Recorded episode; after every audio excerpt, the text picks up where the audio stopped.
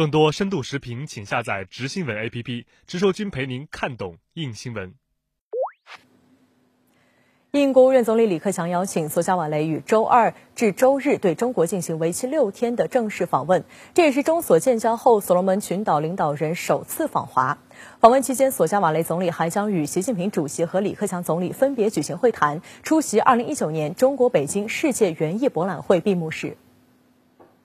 周二。外交部发言人耿爽介绍称，索加瓦雷总理此次来华正式访问，对新形势下中索关系发展具有重要意义。访问期间，两国领导人将就中索关系及其他共同关心的重要问题交换意见。据所罗门时报报道，随同索加瓦雷访华的还包括所罗门群岛政府部长、国有企业和地方企业代表团。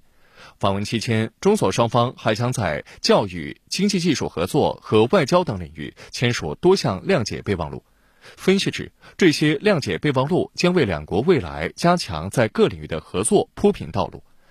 索加瓦雷今年四月第四度当选所罗门群岛总理，他上任后提出百日行动计划，检讨和台当局的所谓邦交关系。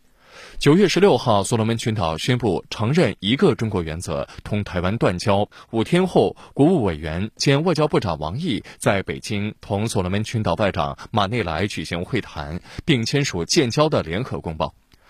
值得一提的是，所罗门群岛决定与台湾断交后，这引起美国的高度关注，甚至直接对所罗门的外交自主进行干预。在所罗门宣布与台湾断交第二天，美国参议院外交委员会就通过了意在协助台湾强化和巩固对外关系的所谓“台北法案”，表明美国政府应支持台湾增强与印太区域及其他国家所谓的正式对外或非正式伙伴关系，寻求与台湾洽谈双边自贸协定的机会。周一，特朗普政府又派美国国务院副助理国务卿孙小雅赴台，协助蔡当局举办首届太平洋对话会议。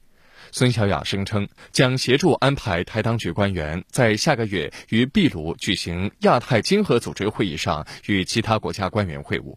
周二，曾任特朗普核心幕僚的白宫前发言人桑德斯则会同孙小雅出席台湾亚洲交流基金会主办的玉山论坛，挺台当局的意味十分浓厚。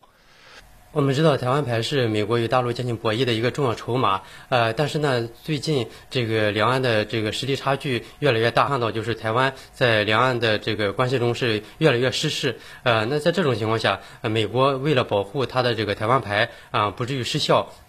啊，所以他就希望能够呃帮助台湾稳住阵脚，而呃帮助台湾稳住阵脚的一个重要的指标，那就是所谓的这个邦交国。那美国的这样一个动作，就是想稳住台湾牌。台湾《中国时报》曾分析称，美国此举并不只是为了替台湾出气。所罗门群岛是台湾在南太六个友邦中最大的国家，更是美国印太战略布局及第二岛链的一环。换言之，所国与台湾断交，不只是台湾在南太的所谓外事关系形同瓦解，也意味着美国的印太战略防线将出现缺口。